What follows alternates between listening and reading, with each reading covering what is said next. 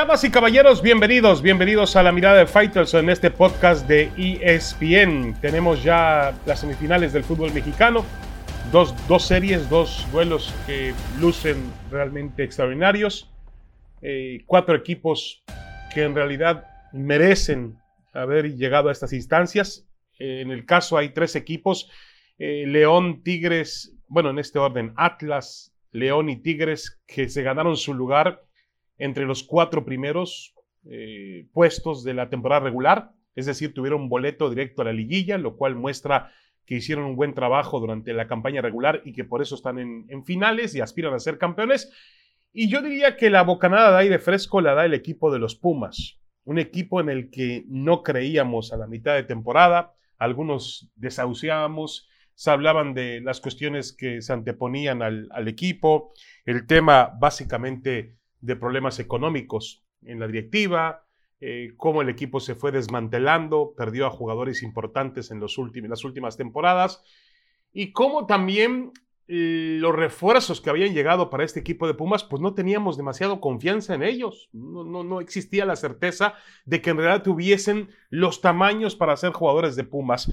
Pero el trabajo que ha hecho Andrés Lilini nos ha tapado la boca a todos una vez más ha hecho un trabajo impresionante, ha recuperado a Pumas en plena temporada, cerró mejor que nadie el torneo, logró meterse a la reclasificación prácticamente en la última jornada y de meterse eh, de último momento a, a postemporada, ofreció un partido de repechaje en Toluca maravilloso, tenía que haber goleado al Toluca, jugando bien al fútbol, quizás su mejor partido de todo en lo que va del año calendario, y después viene la gesta de eliminar al América, al número uno, el líder general, donde lo hace realmente siendo mejor que el América en la cancha y siendo mucho mejor que el América, aplastando al América en el partido de vuelta en el Estadio Azteca.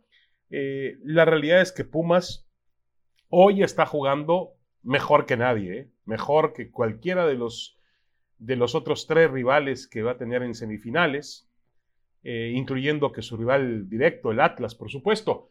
Pero sabemos que el fútbol mexicano es de momentos, situaciones, que hay circunstancias que cambian de una semana a otro, de un partido a otro. Apenas en 72 horas vemos que hemos, eh, hemos constatado de situaciones donde un equipo parece estar en un nivel y de pronto cae. Así que habrá que, que contemplar eso y tenerlo en cuenta.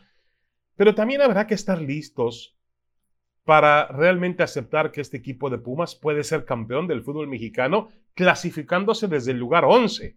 Yo sé que algunos escépticos, algunos puristas van a levantar la mano y decir, no, no es posible que un equipo que terminó fuera de los 10 mejores, de 18 equipos, terminó en el puesto 11, Pumas. Ese equipo termine siendo campeón del torneo mexicano, pues enviaría enviaría un mensaje un tanto extraño. Pero también hay que entender cómo se juega el fútbol mexicano. Todos lo saben, desde el momento del silbatazo inicial se juega 17 fechas, no basta con ser el más regular en el torneo como lo fue el América, sino que hay que llegar en condiciones óptimas a liguilla para poder ahí enseñar tus mejores condiciones futbolísticas. Y Pumas lo ha hecho, ha elevado su nivel de juego, desde el portero Talavera, pasando por jugadores como Alan Mozo, que ha tenido una que tuvo una serie de cuartos de final contra el América excepcional, los delanteros, el ecuatoriano Corozo, que apareció también en momentos importantes, los brasileños en los cuales no teníamos mucha confianza, la realidad es que cuando llegaron, con todo respeto, algunos de ellos parecían pues más bultos, más troncos, el caso de Diogo de Oliveira, el chico de 24 años que llegó del fútbol de Uruguay, imagínense un brasileño que viene del fútbol de Uruguay, o el otro eh, que tampoco tiene mucha notoriedad, eh, Rogerio, José Rogerio, que tiene 30 años y, que venía de un equipo muy pequeño de Brasil como el Ferroviaria, pues en esos extranjeros teníamos muy poca confianza y realmente han terminado funcionando. ¿Pero por qué han funcionado? Porque Lilini los ha sabido acomodar en la cancha y ha encontrado la manera de motivarles para que justamente en esta parte del torneo, en la parte final de la campaña regular y en la liguilla, muestren sus mejores condiciones y lo han hecho. No nos extraña que Pumas sea campeón, ¿eh? Pumas puede ser campeón. Para mí es ligeramente favorito sobre el Atlas y después no va a ser favorito ni contra Tigres o contra León, el que llegue a la final. de ninguna manera va a ser favorito, más tendrá que jugar siempre el partido definitivo como visitante, cosa que demostró que no tiene ningún problema porque jugó en Toluca de reclasificación a tope y jugó en el Azteca los cuartos de final también de manera sublime.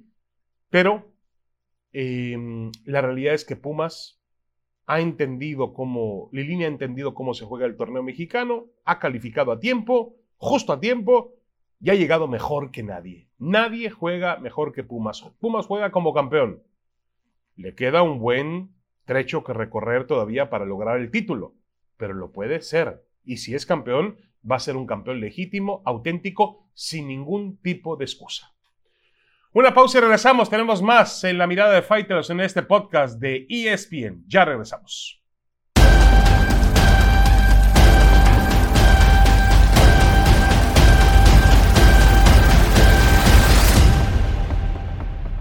Damas y caballeros, regresamos, regresamos. Esta es la mirada de Fighters en este podcast de ESPN.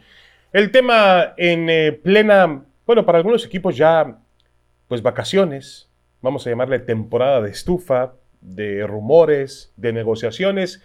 Una o la que más ha llamado la atención es el rumor que indica que el América y las Chivas harían un negocio. Que Sebastián Córdoba, número 10, camiseta número 10 del América, aparentemente mm, la última gran joya de la cantera en Coapa, sería traspasado a las Chivas a cambio de Uriel Antuna, el futbolista por el cual Guadalajara pagó 11 millones de dólares a Los Ángeles Galaxy. Ese sería el gran trueque que, vamos, sería una operación muy justa si la hiciesen, pues cualquiera, si estuvieran involucrados otra combinación de equipos, pero esta combinación entre América y Chivas tiene que ver con valores, tiene que ver con historia, tiene que ver con el hecho de que los dos grandes rivales, el antagonismo que existe entre América y Chivas, no les permite hacer negociaciones. No hay nada escrito, ¿eh?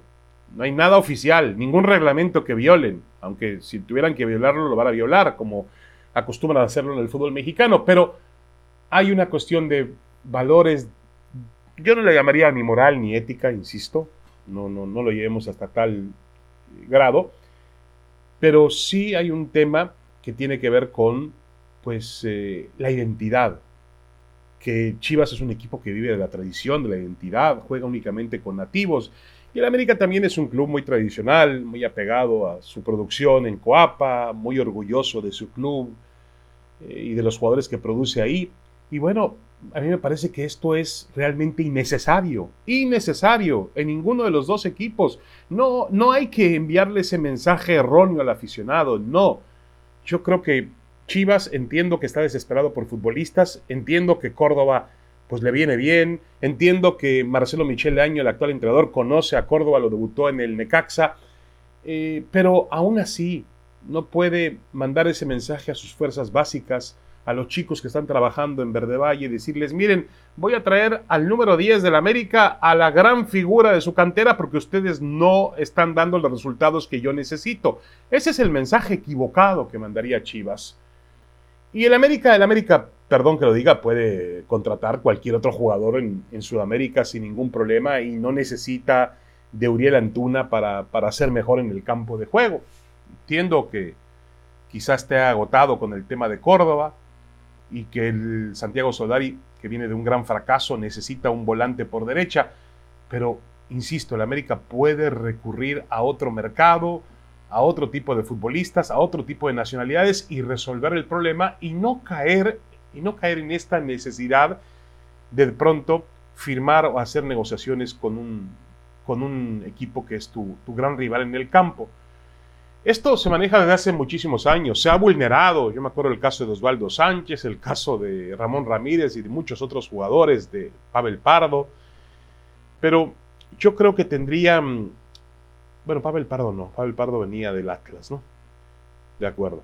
Pero, pero han existido otros muchos ejemplos de futbolistas que han pasado entre un equipo y otro. No es lo más conveniente. Creo que Jorge Vergara, el padre de Mauri Vergara, que en paz descanse, dejó las bases para pensar de que no era necesario hacer eso, de que no se hacía negocios con el América y de que cada quien vivía con lo que tenía y hasta con lo que no tenía. Y ahora eh, no puedes violar esa situación en aras de proteger algún tipo de interés, sea futbolístico, que es válido, o sea económico, que también es válido. No, no va por ahí. Tienen que tratar de hacer otras negociaciones. Ahora mismo leía, escuchaba una frase de eh, Gerard Piqué, el, el capitán del Barcelona, donde en una entrevista él decía, textualmente decía Piqué, eh, prefiero morir antes que jugar en el Real Madrid. No vamos a llevarlo tampoco a un sentido tan dramático. Al final del día es un partido de fútbol, no es la vida y la muerte. Pero me parece que eh, se, da por entendido que Piqué nunca va a jugar en el Real Madrid y de que él lo va a evitar. Y él establece bien esa distancia que tiene que existir entre un equipo y otro. Ya en su momento también en España se violaron ese tipo de valores, de situaciones. Acuérdense aquel trueque que llevó eh, del Barcelona al Real Madrid a, jugadores.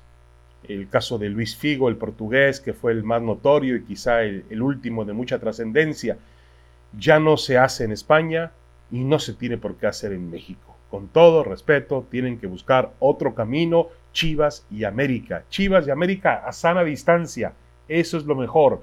Mantener esa sana distancia porque eso termina dándole un equilibrio que el fútbol mexicano necesita y termina enviando un mensaje positivo a lo más importante y más sagrado que tiene este fútbol, la tribuna, donde está el aficionado, el que compra el boleto para ir al estadio, el que enciende la televisión para ver el partido y consume los productos que ahí se patrocinan, o el que compra la camiseta para sentirse parte del club. No lo hagan, por favor.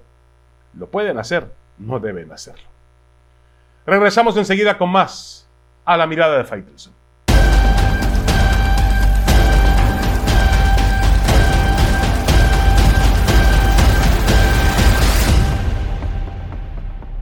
Regresamos, regresamos a la mirada de Faitelson en este podcast de ESPN. Bueno, México tiene un partido más, la selección mexicana, antes del cierre del año va a jugar el miércoles, la próxima semana, 8 de diciembre, contra Chile en Austin, en el estadio Q2, allá en, el nuevo equipo de expansión, el estadio del nuevo equipo de expansión de la MLS, el Austin. Ahí va a jugar la selección mexicana como parte del contrato que tiene con la empresa Zoom en Estados Unidos. Al no ser fecha FIFA, pues es un relajo conseguir futbolistas. Ahora está llamando Gerardo Martino a jugadores que están siendo eliminados por los equipos, eh, están siendo eliminados de las instancias finales del fútbol mexicano. En este caso no va a poder contar con ninguno de los jugadores que actúan en las semifinales, ni jugadores ni de Tigres, ni León, ni Atlas, ni Pumas. Pero la gran novedad va a ser un chico llamado Marcelo Flores. ¿Quién es Marcelo Flores? Un chico de 18 años que juega o pertenece al Arsenal, a las fuerzas básicas del equipo inglés es hijo de Rubén Flores, que fue futbolista mexicano del Atlante y que se casó con una, mm, una chica eh, canadiense, también jugadora de fútbol. Y bueno, este chico, eh, Marcelo Flores, nació en Ontario, en Georgetown, en Ontario, en Canadá, hace 18 años, y fue llevado enseguida a jugar al fútbol de Inglaterra. Tiene derecho a la nacionalidad canadiense por la mamá a la mexicana por el padre y también tiene derecho a la nacionalidad inglesa. Eh, él ha estado coqueteando con las tres posibilidades para ser llamado a la selección mexicana, a la selección, sea de Canadá, de, Inglaterra o de México. Las posibilidades de Inglaterra pues son mínimas. En Canadá levantaron la mano enseguida, le dijeron que sí, que estaban dispuestos a llamarlos, pero él quiere jugar para México y ha puesto una condición, que le den la oportunidad de hacer el equipo para el Campeonato Mundial de Qatar 2022. Uno pensaría que es un fenómeno, que es una estrella, es un buen jugador de fútbol. Lo acabamos de ver hace poco en un torneo sub-20 que se jugó en la ciudad de Celaya, donde fue el jugador más importante con la camiseta 10 de la selección mexicana.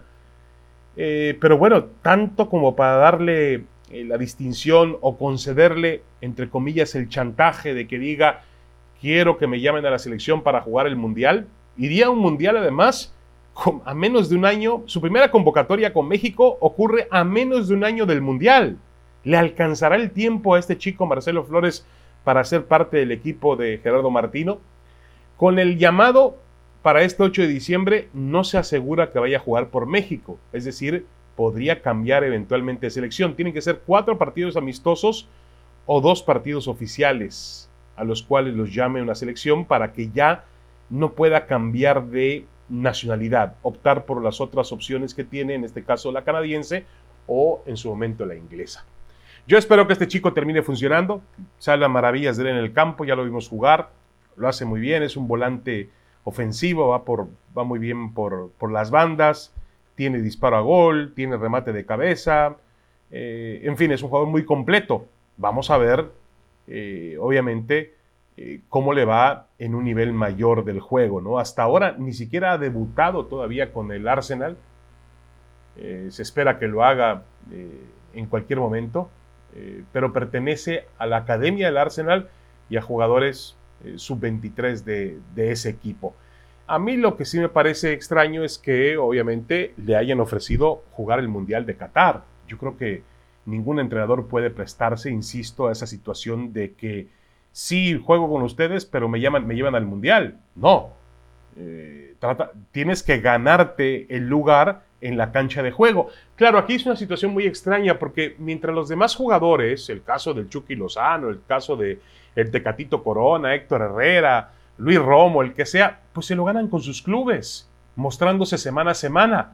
Ahí es donde muestran su nivel para ser llamados a la selección mexicana.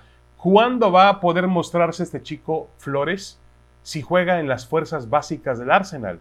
En sistemas menores, habrá forma de verlo, pero no es un nivel en el cual tú puedas decir, ah, este jugador atraviesa por un buen momento, lo voy a llamar a jugar con la selección. Es muy difícil, muy complicado, pero también te queda la duda de que si va a ser una estrella futuro, pues no lo aproveches y lo llames para tu selección, porque si México no lo llama, lo va a llamar Canadá. Eh, no creo que lo llame Inglaterra, porque Inglaterra tiene mucha más oferta de futbolistas de dónde escoger, pero Canadá lo va a llamar sin ningún problema y lo va a poner a jugar como canadiense. Y tú te perderías una figura. Así que en esa encrucijada está Gerardo Martino, y en este caso el sistema de, directivos de la selección mexicana de fútbol. Porque el chico sí pidió ser considerado no para el Mundial del 2026, que todo el mundo pensamos que va a ser, que puede llegar a ser titular y estrella en el Mundial de, México, Estados Unidos, Canadá del 2026. No, él quiere ser parte del equipo mexicano para el 2022. ¿Y dónde lo vas a medir? ¿Dónde lo vas a ver? ¿Dónde vas a constatar su valor en el campo de juego para ser llamado a una selección? Buena pregunta. Muchas gracias, yo soy David Feitelson y esta fue la mirada de Feitelson. Muchas gracias, los espero la próxima semana con más aquí en la plataforma digital de ESPN.